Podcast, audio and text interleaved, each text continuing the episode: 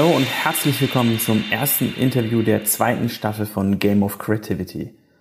Mit dieser zweiten Staffel wird es wieder meine Aufgabe sein, inspirierende Persönlichkeiten aus der Kreativindustrie, dem Sport und der Wirtschaft zu porträtieren und ihre besten Angewohnheiten, Routinen und Taktiken herauszuarbeiten, die sie zu dem machen, was sie sind.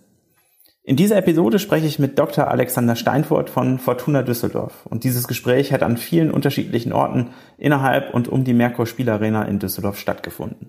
Nach dem gestrigen furiosen Auftakt der Bundesliga-Saison 2019-2020 und dem ersten Sieg im ersten Spiel bei Werder Bremen für die Fortuna kann der Zeitpunkt für die Veröffentlichung dieses Interviews natürlich überhaupt gar nicht passender sein.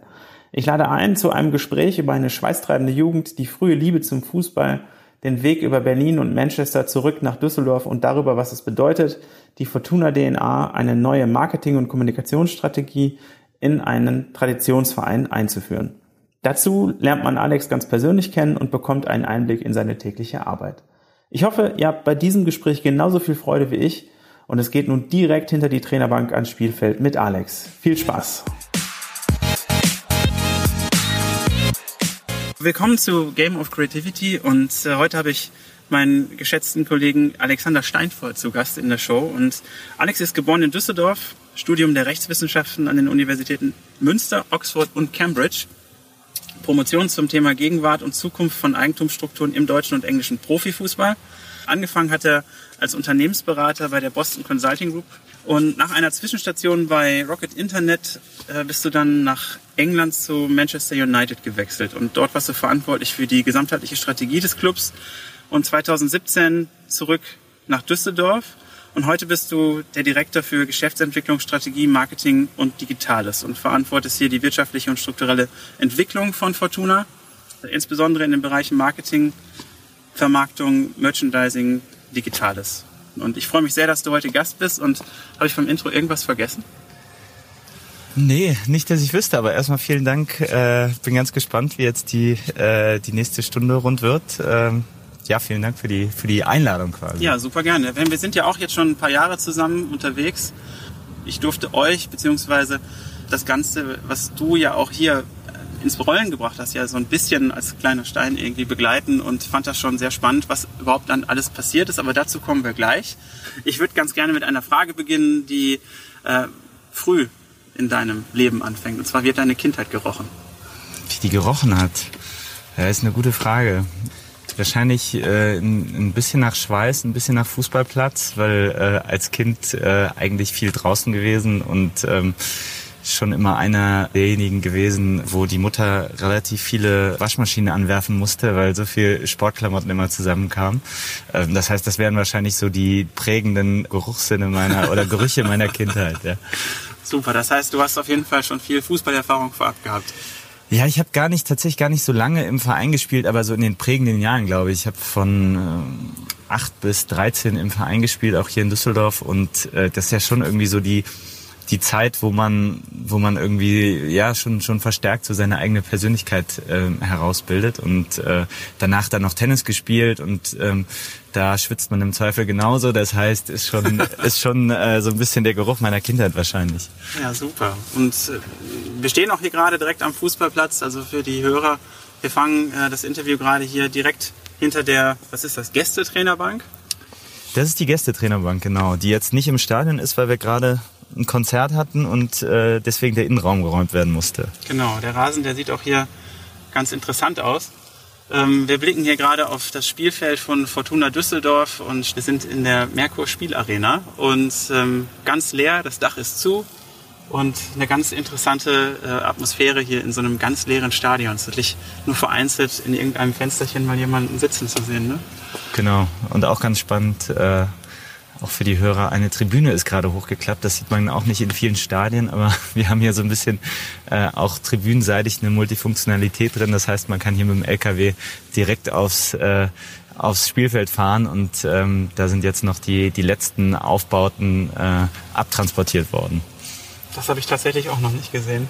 Ganz tolle Atmosphäre und wir werden die Hörer ein bisschen mit auf eine Reise nehmen, auch durch das Stadion, werden an unterschiedlichen Orten sprechen und äh, um ja, in diese Reise direkt mal einzusteigen, würde ich gerne zunächst mal ein bisschen über deine Vergangenheit sprechen. Und zwar, kannst du dich noch erinnern, oder an den Moment erinnern, an dem du die Entscheidung getroffen hast, im, im Profifußball anzuheuern?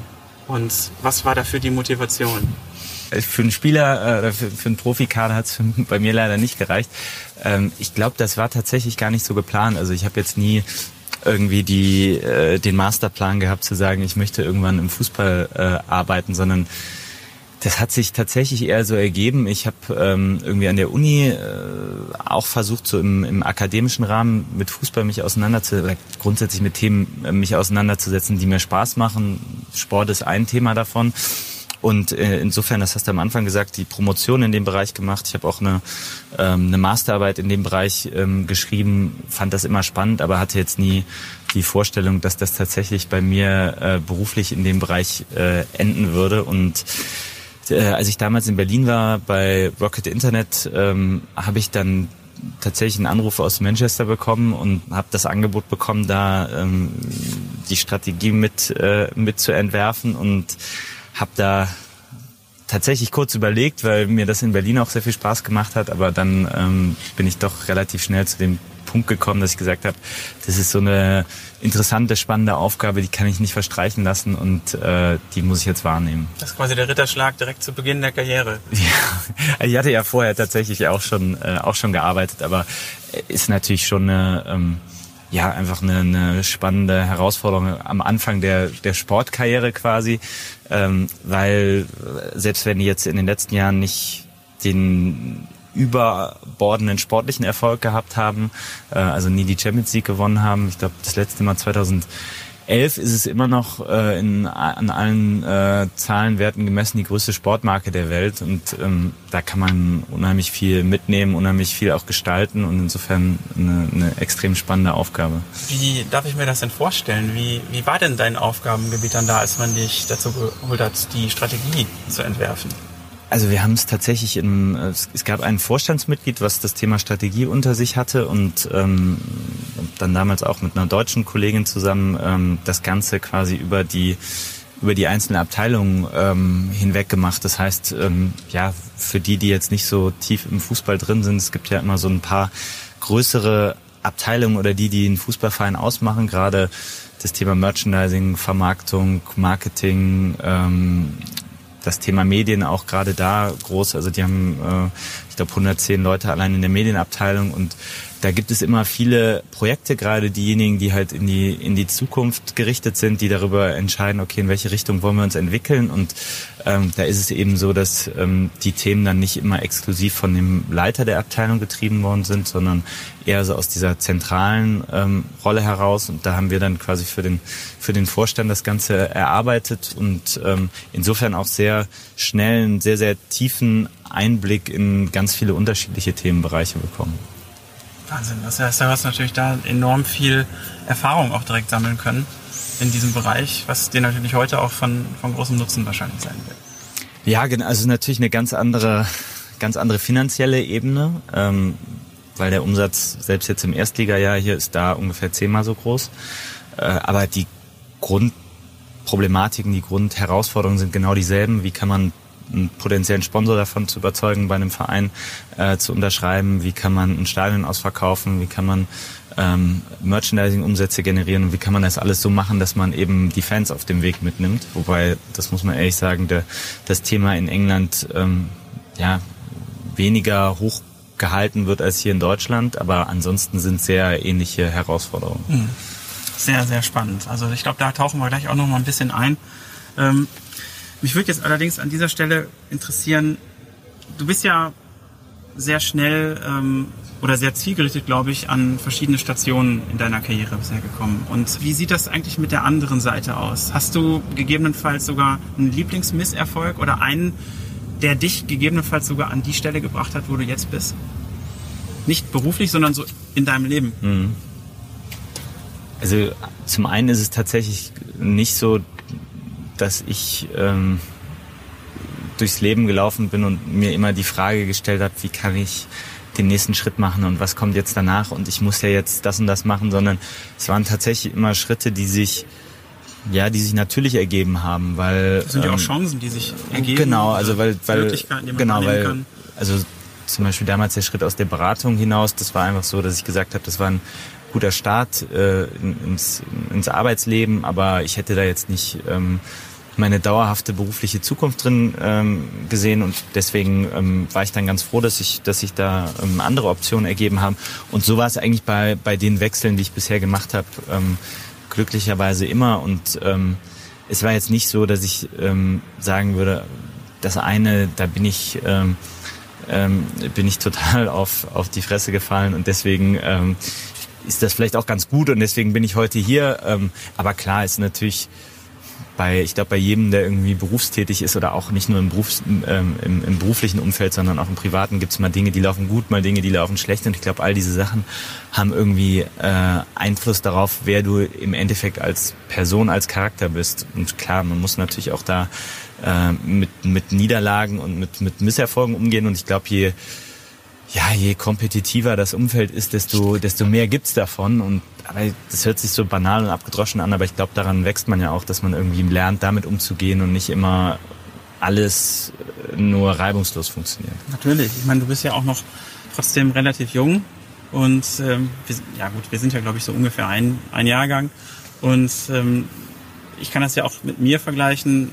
Ich wusste ja auch nicht genau, wo die Reise hingeht. Und ich habe das auch nie richtig planen wollen. Ich habe nur immer versucht, ähm, Möglichkeiten zu erkennen und das zu machen, wo ich das Gefühl habe oder jeden Morgen das Gefühl habe, dass das irgendwie einen Sinn hat, dass mir das Spaß macht und ähm, dass ich irgendwo auch einen gewissen Wert schaffen kann. Und ich, das war zumindest meine Motivation, auch irgendwann mich selbstständig zu machen. Und ich glaube, dass das für dich natürlich auch etwas ist, du willst dich ja in gewisser Weise auch selbst verwirklichen und äh, das ist natürlich ein sensationelles Umfeld, äh, mit solchen ja, Marken arbeiten zu mhm. dürfen. Und das Thema Branding ist ja auch eins, was dich heute sehr, sehr beschäftigt. Und mhm. ähm, ich glaube, wenn wir jetzt gleich zu der Gegenwart kommen, da bin ich sehr interessiert, äh, was, was da alles passiert ist, seitdem du ähm, in, diesen, in diesen Sportbereich gewechselt bist. Ähm, aber lass uns noch mal ganz kurz äh, in der Vergangenheit bleiben. Das heißt, du hast ja ganz unterschiedliche Stationen gehabt. Du hast ja die Unternehmensberatung gehabt, dann Rocket Internet ist ja ein Unternehmen, soweit ich weiß, was unheimlich viele Startups aufbaut und ganz unterschiedliche Sparten bedient. Und ähm, das hört sich für mich ähm, jetzt in, im ersten Moment sehr, ähm, sehr abwechslungsreich an im Verhältnis vielleicht zu dem ähm, Leben in, in der Unternehmensberatung. Und wie war denn da der Schritt und was hat dich denn da so mhm. motiviert, dahin zu kommen? Also ich glaube eigentlich so ein bisschen das, was du auch über dich selbst gerade eben gesagt hast, nämlich ähm, ich finde Umfelder immer extrem ähm, anregend, wo man gestalten kann und wo man Dinge umsetzen kann und wo man einfach auch seine eigenen Ideen mit reinbringen kann. Und so ein bisschen war das damals für mich auch die Motivation, dann nach der Beratung in so ein ganz anderes Umfeld zu gehen, was sehr, was sehr schnell ist, was sehr, ähm, was sehr abwechslungsreich ist, wo man manchmal am, am Tag noch nicht weiß, wie, wie es dem Unternehmen in der Woche geht und man muss alles auf den Kopf stellen, um irgendwie äh, zu überleben oder die nächste Wachstumsstufe zu erreichen. Das ist ja unheimlich lehrreich, weil ich bin damals aus der, aus der Beratung gekommen und war ähm, Mitte, Ende 20 und auf einmal, ja, Mitte 20 eher, ähm, auf einmal hatte ich ein Team von, von 50, 60 Leuten, was ich, was ich führen musste und allein da so ins kalte Wasser geworfen zu werden, war unheimlich, ähm, ja, unheimlich spannende und lehrreiche Erfahrung. Und ja, wie gesagt, ich glaube, dieses Gestalten, ne, das, das finde ich, äh, finde find ich zumindest immer sehr interessant. Deswegen war es, glaube ich, so damals auch bewusst heraus aus einem sehr, sehr strukturierten und sehr weit entwickelten Umfeld hin zu einem sehr jungen, sehr wenig definierten ähm, Kontext, wo, ähm, wo man auf einmal eben ja ganz viel anstoßen konnte. Und ähnlich war es dann jetzt auch, als ich aus, aus England ähm, wieder nach Deutschland zurückgekommen bin, wo auch der eine oder andere mich gefragt hat, ja, warum gehst du jetzt von, von, von Manchester United zu Fortuna? Ja, zum einen, weil ich hierher komme und es irgendwie mein Heimatverein ist, aber ich glaube auch, hier wieder das Motiv, weil es etwas ist, wo man unheimlich viel gestalten kann und ähm, ganz viele Dinge ähm, bewegt werden können. Ja, ich meine, gerade jetzt, ne, in, in der Phase, du bist jetzt drei Jahre hier, ist das richtig? Nee, oder? ich bin, äh, nee, zwei, knapp zwei Jahre erst. Zwei Jahre, okay. Ähm, ich meine, da ist natürlich auch eine Menge passiert hier in Düsseldorf. Und das war ja sowieso in den letzten Jahren so, dass da unheimlich viel schon hinter den Kulissen, glaube ich, gebrodelt hat, was sich entwickelt hat. Und jetzt passiert im Moment so viel gleichzeitig. Also auch gerade mit der sportlichen Situation zusammen ist das natürlich sehr spannend, dass jetzt die erste Liga erreicht wurde, dass im Nachwuchs eine Menge passiert und dass auch in der Kommunikation und in der Strategie natürlich eine Menge passiert.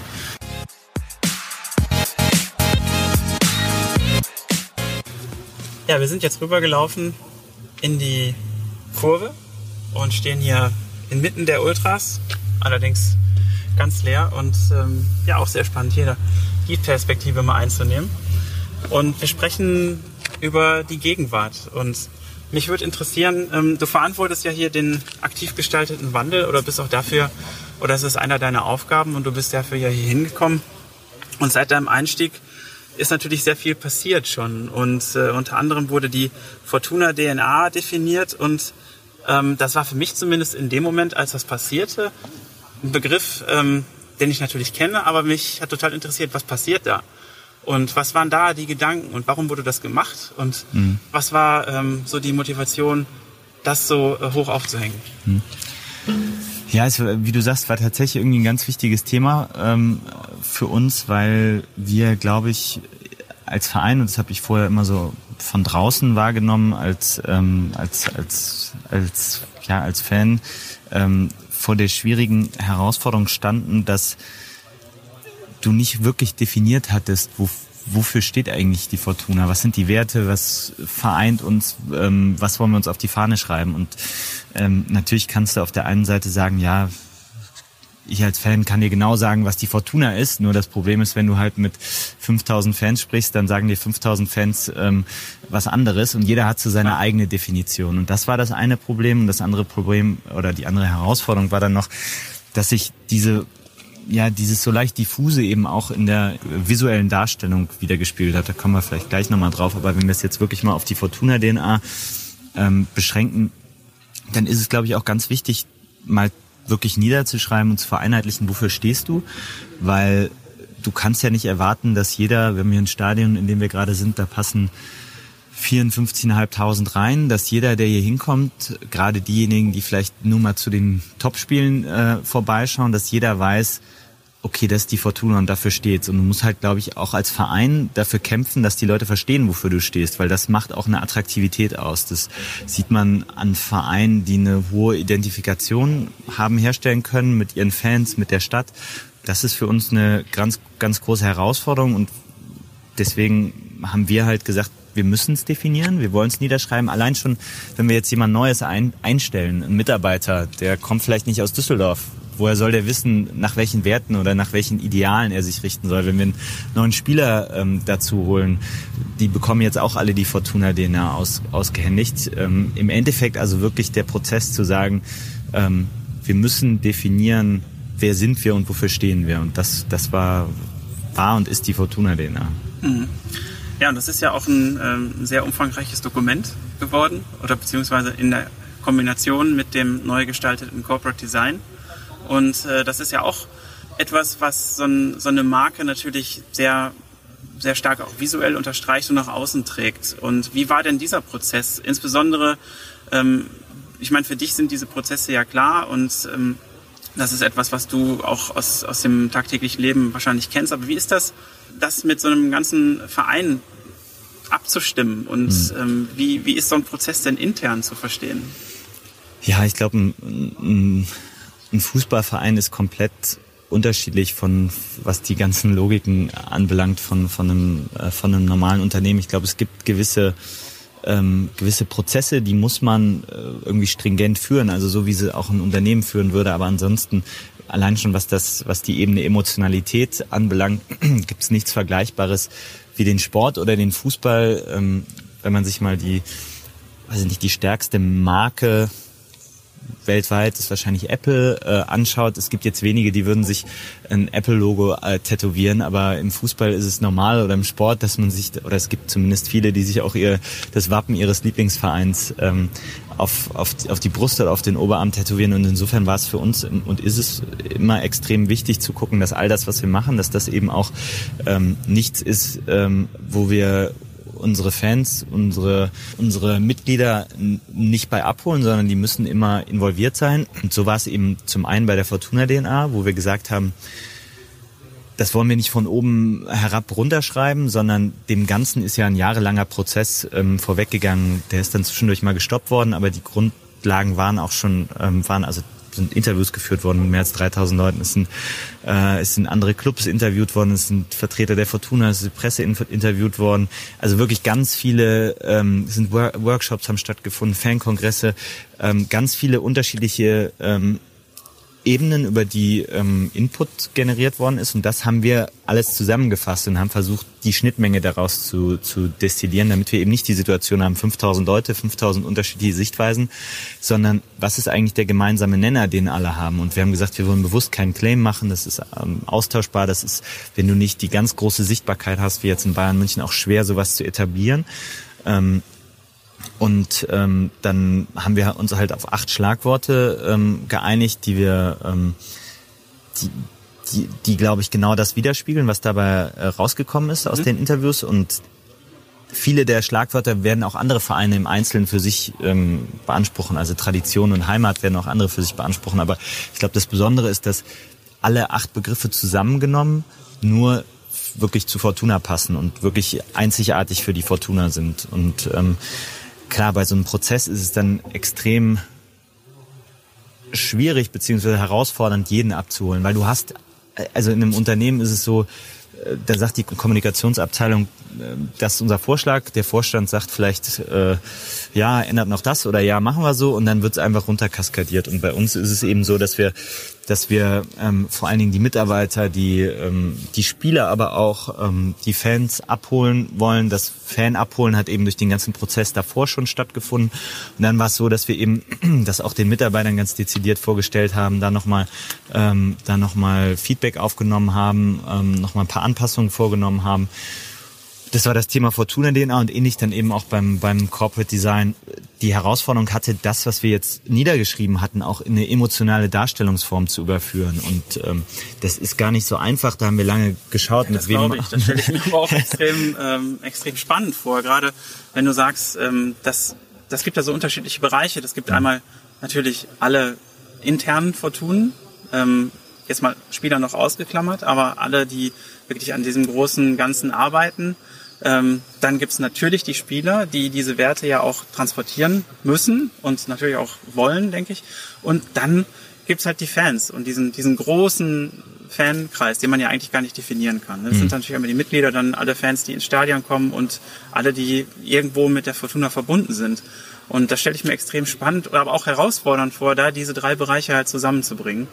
Interessanter Ansatz, dass ihr da ähm, so viele Leute befragt und dann daraus die Essenz zieht und das daran äh, daraufhin aufbaut, finde ich finde ich sehr gut, weil das ähm, so zu machen, dass man das einfach vorgibt, ist mit Sicherheit äh, mhm eine Möglichkeit, aber die kann natürlich auch so gut nach hinten gehen, ne? dass man ja, genau, das ist das ist eben die große Gefahr und hast halt eine Chance. Genau, du hast eine Chance und du hast auch bei bei dem einen oder anderen Verein, der äh, jetzt Thema Gestaltung an sein Logo rangegangen ist, gemerkt, dass das auch ähm, durchaus nach hinten losgegangen ist. Ähm, ich weiß gar nicht mehr, irgendein Verein hatte kürzlich nochmal ein neues Logo äh, präsentiert und am selben Tag noch zurückgezogen, weil es eben so viele Fanproteste gab.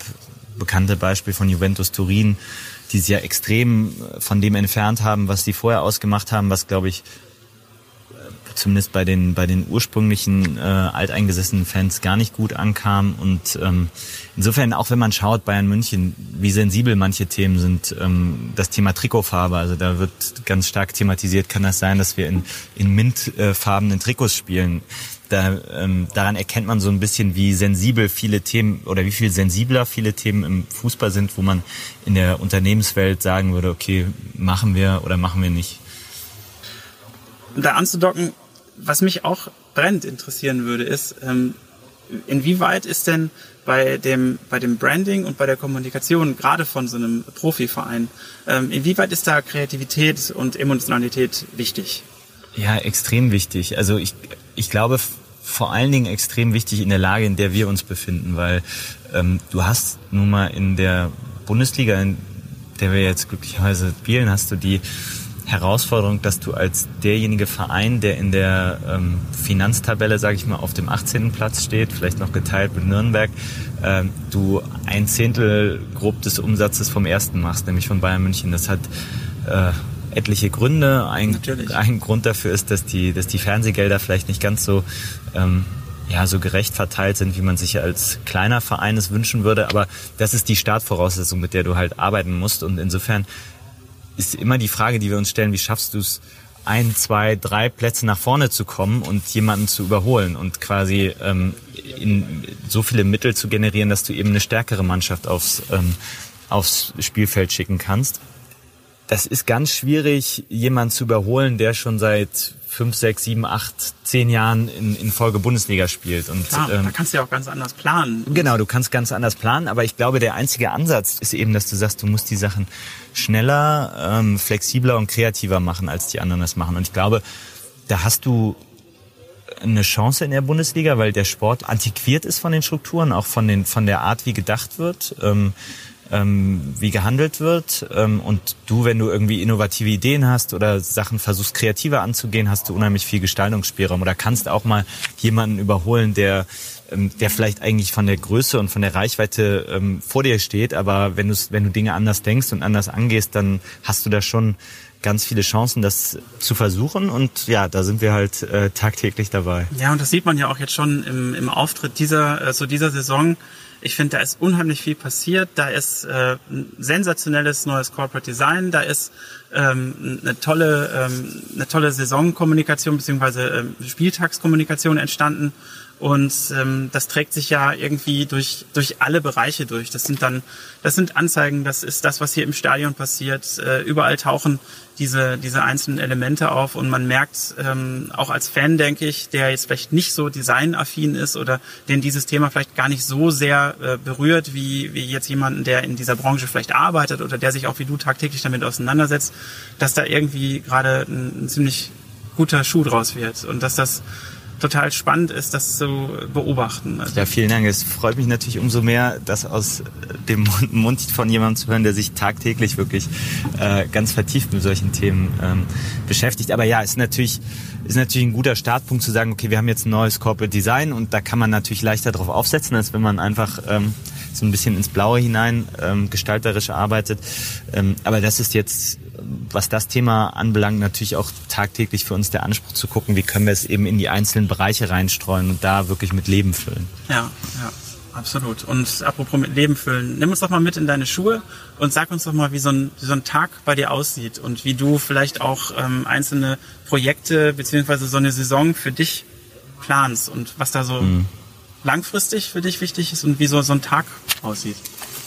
Ja, ist tatsächlich irgendwie eine relativ hohe Themenbandbreite und das führt dann häufig dazu, dass ich eben, wenn ich äh, so sonntags abends zu Hause bin und mal auf dem Handy den Kalender für die nächste Woche durchgehe, merke, dass ich äh, ja 36 äh, bis, bis 38 Termine in der Woche habe und äh, dann plus halt abends manchmal noch was.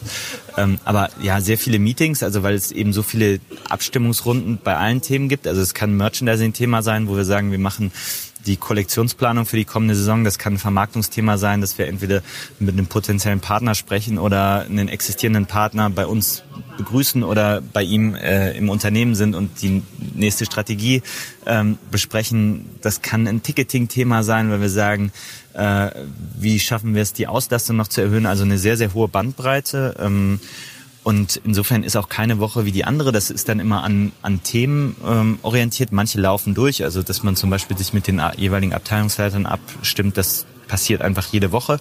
Aber dann gibt's natürlich immer Schwerpunktthemen, also ähm, das Thema Corporate Design, also die Entwicklung war ein äh, großes Schwerpunktthema, Fortuna DNA natürlich, Thema Nachwuchsleistungszentrum, da bin ich jetzt weniger immer wieder außer in der in der Gestaltung und in der innen, ähm, inneren ähm, Bespielung. Aber so gibt's ganz viele ähm, Themenschwerpunkte und ähm, die sind eher dann ja ad hoc übers Jahr aufpoppend und dann sind sie auch wieder vorbei. Aber gleichzeitig gibt's eben Themen, die kehren wieder. Ähm, die sind einfach jede Saison ähm, gegeben. Das Thema Trikots ist ein ganz großes, wo wir angefangen haben, die komplett, ich glaube als einziger Verein in Deutschland komplett selbst zu gestalten. Äh, machen da das Ganze wirklich bis zur letzten Naht, das komplette Design in-house und versuchen dann natürlich auch spannende Themen zu finden. Gleichzeitig dann die die Aktivierung und, und, und, und Präsentation dieser Trikots ähm, ganz wichtig. Das Thema, wir wissen jedes Jahr, wir wollen irgendwie wieder eine ähm, Plakatkampagne ähm, für die Spieltage im Umland machen. Ähm, jetzt gerade ähm, ja, planen wir noch so ein, zwei andere ähm, schönere Geschichten rund um das Thema Mitgliedschaft und ähm, wie können wir eigentlich Leute in der ähm, in angrenzenden Städten noch besser erreichen, weil wir in Düsseldorf haben ja die Herausforderung, eigentlich sobald man das ähm, Stadtgebiet verlässt, ist man entweder im, in, in, in Kölner, ich sage jetzt mal Feindesland, in Dortmund, Schalke, Duisburg, Gladbach, Leverkusen, also alle Bundesligisten oder viele Bundesligisten hier im Umland. Und da ist halt die Herausforderung, wie kann man da noch mehr äh, Mitgliedspotenzial und Zuschauer Zuschauerpotenzial ziehen. Und ähm, gibt es etwas, worauf du dich gerade besonders fokussierst? Äh, nichts, wo ich jetzt sagen könnte, dafür lasse ich alles andere liegen. Ähm, das Thema Umlandskampagnen, also wir werden jetzt wahrscheinlich ähm, in einer Nachbarstadt das erste Mal so eine Kampagne fahren und werden mal testen, wie, wie, wie das läuft. Und ähm, das sind so ähm, jetzt Dinge, mit, dem ich, mit denen ich neben der Stadionvertragsthematik eben viel Zeit verbringe. Mhm. Ja, also was ich persönlich ganz spannend finde, ist, dass ihr auf so ähm, unterschiedliche Profiteams setzt, äh, auch was die was das Thema Kreativität und äh, auch Umsetzung der Kampagnen und der einzelnen ähm, Herausforderungen angeht. Und ähm, vielleicht kurz zur Erläuterung: Wir gehen hier gerade die Treppenstufen runter, deswegen äh, äh, der komische Sound im Hintergrund und das Licht ist auch gerade im Stadion ausgegangen. Deswegen äh, hoffen wir, dass wir noch heil zurück zum Büro kommen. Aber ähm, Du kennst dich ja hier aus. Ich kenne mich aus, ja. Ich vertraue dir da. Ja, und ähm, das ist spannend zu sehen, wie, wie sich das ähm, auch entwickelt hat. Und ähm, ich glaube, dass das ein sehr, sehr guter, smarter Schritt war, um da ähm, die, die Ziele auch schnell zu erreichen. Also sprich, sich auf Spezialisten zu verlassen, die ähm, Kampagnen umsetzen und auch zum Beispiel jetzt sowas, sowas sehr ähm, umfangreiches, kreatives wie, eine, wie ein Corporate Design neu zu entwickeln.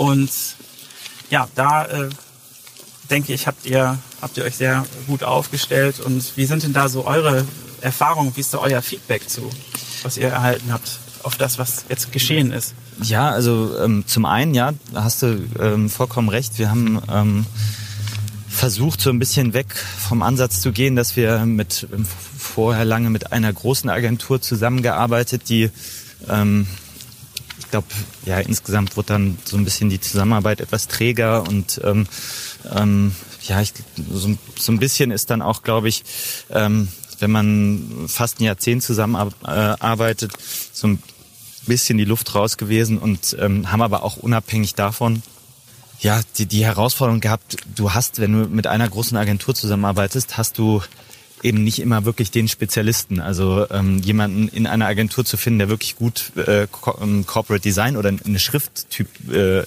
ähm, kreieren kann, das ist, äh, würde ich sagen, eher die nee, Ausnahme. Das, ich wollte gerade sagen, also äh, das ist ja auch für, für größere Agenturen jetzt eher nicht das Steckenpferd, sondern mh. da die klassische Kommunikation. Und ich denke, für solche Gebiete gibt es da auf jeden Fall halt die die erfahrenen Designbüros und äh, Profis, die da einfach genau wie jetzt ähm, wie so ein Fußballteam ja auch aufgestellt ist, ähm, hat man da einfach Spezialisten für. Genau, und also äh, genau wie du sagst, ähm, zu schauen, wer wer ist eigentlich wirklich dafür prädestiniert und wer, auch bei allen Sachen, die wir gemacht haben, wir, haben wir ähm, wirklich richtig ausführliche Pitch-Prozesse gehabt, ähm, wo wir uns viele Ideen angeschaut haben und hatten dann das Glück, dass wir immer tolle tolle Ansätze präsentiert bekommen haben. Da sieht man dann, dass das Thema Sport eben auch nochmal viele begeistert, auch auf, ähm, auf, auf der kreativen Seite und vielleicht dazu, ähm, dazu bringt, nochmal den, äh, den extra Schritt zu machen. Und ähm,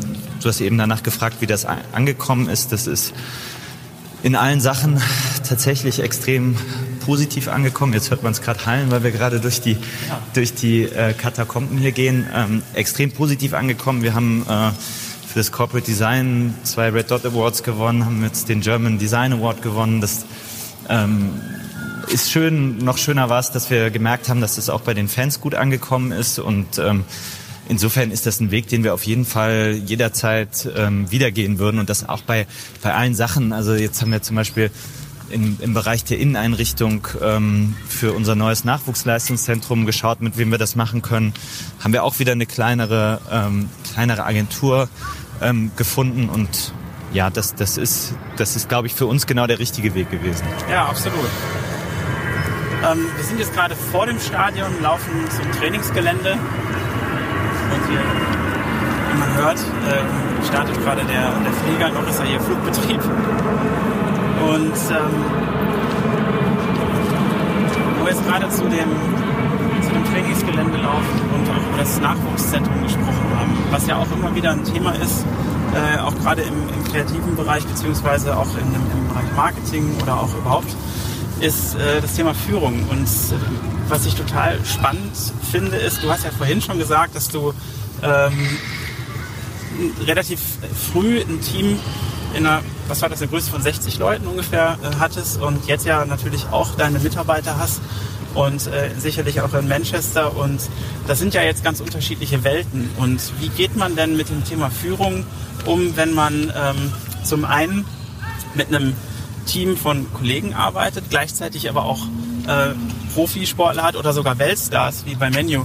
Was bedeutet das und wie geht man damit um? Gibt es da Schnittstellen für dich und ähm, wie, wie bist du persönlich mit dem Thema Führung da umgegangen? Äh, ja, ist eine, ist eine sehr gute Frage, weil ich glaube, aber ich glaube, da muss quasi jeder so ein bisschen seine, seinen eigenen Ansatz ähm, finden, der am besten zu ihm passt. Also ich ähm, habe halt da auch sehr unterschiedliche Teams ähm, in meinen unterschiedlichen Stationen vorgefunden. Also wenn man jetzt in, an die an die Welt der, der Startups denkt, da ist, glaube ich, das Durchschnittsalter 22 von den Leuten, die da gerade auf operativer Ebene arbeiten. Alle sind super engagiert, motiviert und ähm, äh, wollen das aber vielleicht auch nur ein Jahr machen und sind vielleicht gerade aus äh, Spanien oder Italien nach Berlin gezogen und äh, wollen eigentlich primär das Berliner Leben äh, mitnehmen. Und ähm, ganz anders ist es. Ist das so? Äh, ja, ist, ist tatsächlich so, habe ich gehört. Ähm, ganz anders ist es jetzt hier. Den ganz schnell bei der bei der Fortuna, ähm, wo du sehr viele Leute hast, die sehr lange hier auch schon arbeiten und ähm, das, ja teilweise auch die die Viertliga-Zeiten mitgenommen haben. Hm. Und ähm, deswegen glaube ich, muss da jeder so seinen eigenen Ansatz finden. Ich finde das schön, wenn man, wenn man es schafft, dass man eben mit den Leuten, die man, ähm, mit denen man tagtäglich bei der Arbeit zu tun hat, ähm, auch in der Theorie und vielleicht auch in der Praxis äh, äh, abends noch was trinken gehen kann. Ähm, haben jetzt die ähm, Gelegenheit gehabt, im letzten Jahr auch das Team äh, insgesamt oder den Verein insgesamt um die ein oder andere ähm, Position zu erweitern. Und da haben wir natürlich auch immer ganz viel ganz viel Sorgfalt ähm, da rein investiert zu schauen, dass, ähm, dass die Leute nicht nur fachlich, sondern auch menschlich in, in, in den Club reinpassen. Mhm. Und wie ist das dann im, im Umgang mit, äh, mit den Stars? Und gibt es da eigentlich viel Berührungspunkte mit, äh, mit den Spielern in, in, der Umsetzung von, von solchen äh, Marketingmaßnahmen, Kampagnen etc., außer jetzt, dass die natürlich äh, das ein oder andere Testimonial dann darstellen? Also in, äh, in England war es tatsächlich sehr begrenzt. Also ähm, da gab es schon eine sehr strikte Trennung zwischen Sport und, und sag ich mal, wirtschaftlicher Seite ich war damals mal mit auf der auf der Preseason-Tour in, in den USA. Da hat man dann halt mal mehr Austausch gehabt mit den mit den Spielern, aber ansonsten dadurch, dass die auch woanders trainiert haben, war es ähm, war es schon relativ strikt getrennt. Hier gibt es schon mehr Schnittmengen, weil wir versuchen natürlich auch ähm, ja, mehr mit den Spielern zu machen. Wir haben auch ähm, im, im, im Rahmen all der, all der Änderungen, die wir vorgenommen haben, die Mitarbeiterprozesse mal so erweitert, dass wir gesagt haben, wir wollen Spieler und Mitarbeiter enger zusammenbringen. Es gibt gemeinsame Mittagessen, ähm, gemeinsame Fototermine, gemeinsame äh, Saisonabschlussgrillen, so Geschichten. Insofern mehr Schnittmengen, ähm, aber ich glaube, jeder, der der jetzt ähm, auch an diesen Schnittmengen oder an diesen Schnittstellen arbeitet, merkt auch, dass ähm, das sind zum großen Teil auch ähm, ganz normale Jungs, die sich dann manchmal genauso in die eine oder andere Richtung rational oder irrational verhalten wie derjenige, der auch, der auch auf der Geschäftsstelle arbeitet. Ich glaube, da insgesamt einen sehr guten, ähm, sehr guten Austausch zwischen diesen beiden Welten. Ja, das ist, das finde ich wirklich interessant, weil da sind ziemlich viele junge Menschen auch dabei, die ähm, natürlich gerade, ich denke, in einer Profiliga wie in England unverhältnismäßig viel Geld verdienen. Also ich möchte da jetzt auch niemandem was abstreiten, alles cool, aber ich glaube, dass es da natürlich dann insbesondere dann, wenn es um das Thema Kreativität und Umsetzung geht, ähm, vielleicht auch nicht immer das Thema ist, was die Jungs am liebsten machen. Ja, ja. Klar, ich meine, das ist so, ich glaube, das ist überall im Fußball so, dass du dass du ähm, mit dem mit der sportlichen Seite den Kampf hast, wie viel Aktivitäten außerhalb des eigentlichen Trainings kannst du einem Spieler zumuten. Mhm. Ähm, da hat der Sport verständlichermaßen immer so ein bisschen den, die, das Auge drauf und ähm, versucht das möglichst gering zu halten als Verein sagst du oder als, als jemand, der jetzt nicht äh, die sportliche Verantwortung hast, willst du das natürlich immer maximieren, weil du weißt, dass das eigentlich die wichtigsten Gesichter deines Clubs sind mhm. und ähm, insofern sind das Herausforderungen, die hast du in jedem, in jedem Verein und ähm, jeder versucht dann natürlich äh, sein, sein eigenes, äh, ja, sein, seine eigenen Themen so weit zu treiben, wie es eben geht. Was war so die, die eine klare Lektion, die du für dich gelernt hast in, in, in der Arbeit mit, mit Profisport und Marketing und Strategie?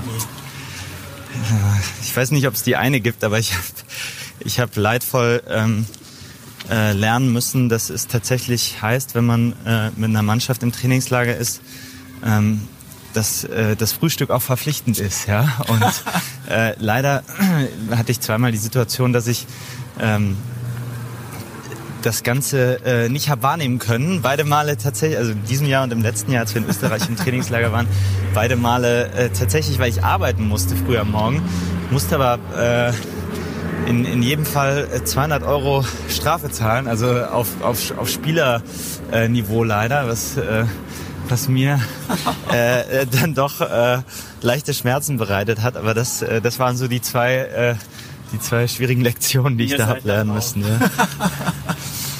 das ist ja cool. Und ähm, letzte Frage zum, zum Thema Kreativität, bevor wir gleich ins abschließende Q&A gehen. Ähm, was sind für dich heute die größten Herausforderungen hinsichtlich Kreativität im, im täglichen Geschäft? Ich weiß gar nicht, ob es so eine Herausforderung ist, die auf heute bezogen ist, sondern ich glaube eher ist eine Herausforderung, die, ähm, die ähm, der sich jeder ausgesetzt sieht, der so in dem Bereich Kreativität arbeitet, nämlich die Kreativität oder das Gefühl für die Wichtigkeit davon, ähm, jedem zu vermitteln, der in einer Organisation unterwegs ist. Weil bei dir ist vielleicht ein bisschen anders gelagert, weil du eben mit spezifisch mit Leuten zusammenarbeitest, für die das genau den, den, denselben Wert hat und dieselbe Wichtigkeit. Aber ist, ist ja natürlich so, wenn jetzt wir mit einem Thema wie einem äh, Corporate Design ankommen oder einem, einer Fortuna DNA oder einer Plakatkampagne ähm, oder kleineren banalen Sachen wie jetzt äh, äh, neuen Templates für für Vertra fürs Vertragswesen, dann ähm, hat das für einen selbst natürlich erstmal eine hohe Wichtigkeit, weil man sagt, das ist, das zahlt auf die Marke Fortuna ein. Mhm. Aber das muss jetzt nicht unbedingt bei demjenigen der Fall sein, der in, in der Administration arbeitet oder der ähm, sportlichen Bereich arbeitet. Und das wirklich auch zu, zu transportieren, warum das eine Wichtigkeit hat. Nicht, weil es darum geht, irgendwie schöne Bildchen zu malen oder äh, äh, ähm, irgendwie tolle Farben auf der Wand zu haben, sondern weil es tatsächlich einen Wert an sich hat. Denn wenn man auf einen Fußballverein schaut, dann ist es so, der hat eigentlich zwei große Werte. Der eine sind die Spieler auf dem Platz und der andere ist das, was du als, ist eigentlich dein Logo, ja, weil die Leute, ähm, die Leute kommen, ähm, kommen ins Stadion, weil sie mit deiner, mit deinem Club etwas verbinden. Äh, die kaufen äh, ein Trikot, ein, ein T-Shirt, weil sie deinen Club gut finden im Idealfall.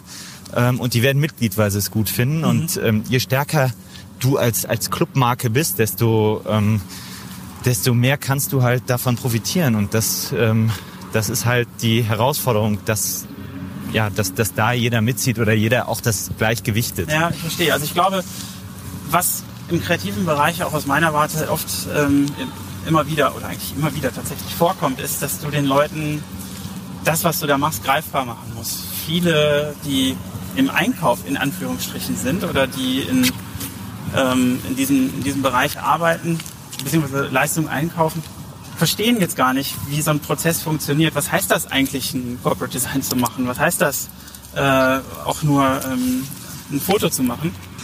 Und ähm, was heißt das, ähm, so, eine, so eine Kommunikation zu steuern und was da für Prozesse hinter sind? Und dass das eben nicht, ähm, ich, ich habe so eine lustige Geschichte mal erlebt, äh, großer Konzern und ähm, da wurden jede Woche irgendwelche Prospekte gemacht, wo dann äh, Endgeräte gezeigt wurden und ähm, dann meinte der, äh, der Mitarbeiter dann, ähm, pass auf, du musst da noch das, äh, die und die Geräte austauschen, Texte ändern und dann äh, schick mir doch bitte das neue PDF. Und ähm, dann sagte ich, ja okay, das dauert, keine Ahnung, eine halbe Stunde. Und dann meinte er, kann, kann doch nicht sein, ähm, ich brauche das sofort und äh, ihr habt doch, ihr arbeitet doch an Macs. Ich so, ja, natürlich. Und meinte, ja, aber da ist doch ein Layout-Knopf dran. Ich so, ach so, den kannte ich noch nicht. Und den, äh, hat, hat er äh, dir den Knopf denn dann gezeigt? Dann habe ich ihn eingeladen ja. und habe gesagt, dann komm doch mal vorbei und ähm, setz dich doch mal dazu.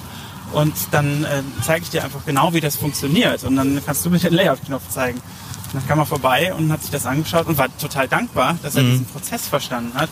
Und das ist etwas, was ich zum Beispiel in, in, ähm, in der in täglichen Arbeiten relativ häufig ähm, auch anwende, dann einfach Leuten die Prozesse deutlich zu erklären oder sogar zu zeigen, damit sie verstehen, was da für ein Prozess hintersteckt, was das für eine Wertigkeit hat, der am Ende auch zu so einem Ergebnis führen kann. Mhm. Ich glaube, das ist eine Schnittstelle dann auch zu euch. Ja. Macht das ja auch. Ja, ist nur, ist nur die Herausforderung. Du kannst ja jetzt wahrscheinlich auch nicht das ganze Unternehmen bei dir hinter, hinterm Rechner versammeln und. Äh Was ich damit eigentlich sagen wollte, ist, dass solche Prozesse ähm, den Leuten klar gemacht werden müssen und dann hat man dafür natürlich auch ein größeres Verständnis hoffentlich. Und ähm, ja, das sind so die, die Herausforderungen, die Kreativen natürlich häufig Ja, haben. genau, aber also es ist eine, eine echt gute Anekdote. Wir laufen jetzt gerade hier durchs, durchs Treppenhaus zurück in die heiligen Hallen ähm, der Kommunikation. Und ähm, ich würde gerne noch ein paar Fragen und Antworten stellen, um ähm, den Hörern noch mal so ein bisschen Einblick in, in deine Welt zu geben und in die Ratschläge, die du so für uns hast. Und ich würde gerne anfangen mit einer Frage. Ähm, wenn du eine riesige Plakatwand mit beliebigen Inhalten schreiben könntest, was wäre das und warum? Ähm, erstmal muss ich vielleicht den Hörern auch nochmal sagen, dass es hier noch einen leicht, leichten Konzert-Biergeruch in, im Treppenhaus hat. Ähm, das ist leider immer noch nicht äh, technisch übertragbar. Aber das ist ja beim Fußball auch nicht anders. Wobei jetzt nach so einem, äh, nach einem Punk- oder Rockkonzert ist, glaube ich, nochmal eine Spur härter. ähm, eine Plakatwand. Also ähm, wir machen ja tatsächlich relativ viel plakatseitig. Deswegen haben wir schon das ein oder andere, was wir, was wir präsentieren können. Ähm, aber du, was ich, was ich, naja, ich würde tatsächlich irgendwie so ein bisschen privat, ein bisschen, äh, ein bisschen beruflich eine Plakatwand mit den Vorteilen einer Mitgliedschaft bei Fortuna äh, beschriften wollen. Aber ähm, das Schöne ist, dass das was ist, was, wo wir auch gerade dran arbeiten. Das heißt, das kann sogar sehr gut sein, dass das, dass das demnächst Realität wird. Ja? Das ist klar, cool. Wozu kannst du heute leichter Nein sagen als noch vor einigen Jahren vielleicht? Ich glaube, heute fällt es mir, also schwierige Frage, weil ähm, ich habe jetzt, hab jetzt nie so eine, so eine Obsession, Obsession gehabt, aber ähm, dadurch, dass ich heute sehr viel Zeit vor, ähm, vor Bildschirmen verbringe, vom Handy, vom Rechner bei der Arbeit, habe ich heute ähm, null das Verlangen, was ich vielleicht irgendwie als Jugendlicher hatte, auch wenn ich nach Hause komme, das, äh, das Ding anzumachen und einfach ähm, ja, mich damit zu beschäftigen. Deswegen, äh, das ist so eine Sache, wo, wo es mich eher immer Überwindung kostet, dann zu Hause äh, auch nochmal von, vom Bildschirm mich zu begeben. Was inspiriert dich persönlich? Und gibt es da vielleicht ähm, Menschen oder Dinge oder Vorträge oder etwas, was dich ähm, in, den, in den letzten Jahren ähm, so als, als immer wiederkehrende Quelle vielleicht begleitet hat?